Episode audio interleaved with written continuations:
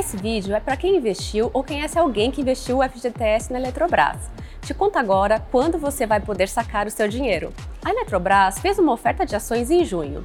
Os trabalhadores puderam usar o Fundo de Garantia de Tempo de Serviço, o FGTS, para comprar cotas da companhia de energia. Mais ou menos 350 mil pessoas compraram ações desse jeito. O processo foi indireto.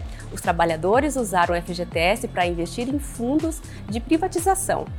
Tá, mas quando esse dinheiro volta para o FGTS? Daqui 12 meses. Depois desse prazo, você que investiu pode pedir que o dinheiro volte para o seu fundo de garantia. E tem mais duas novidades legais. A primeira é que a B3 ganhou um prêmio que elege os melhores profissionais e práticas de relações com investidores na América Latina. Fomos reconhecidos em várias categorias, por exemplo, melhor gerenciamento de crise durante a pandemia de Covid-19. A segunda é que vamos acelerar a carreira das nossas funcionárias negras. Lançamos um programa de mentoria com 25 vagas destinadas para mulheres negras. Para saber mais, acesse o nosso site. O Ibovespa B3 fechou em queda de 0,5% aos 99.771 pontos.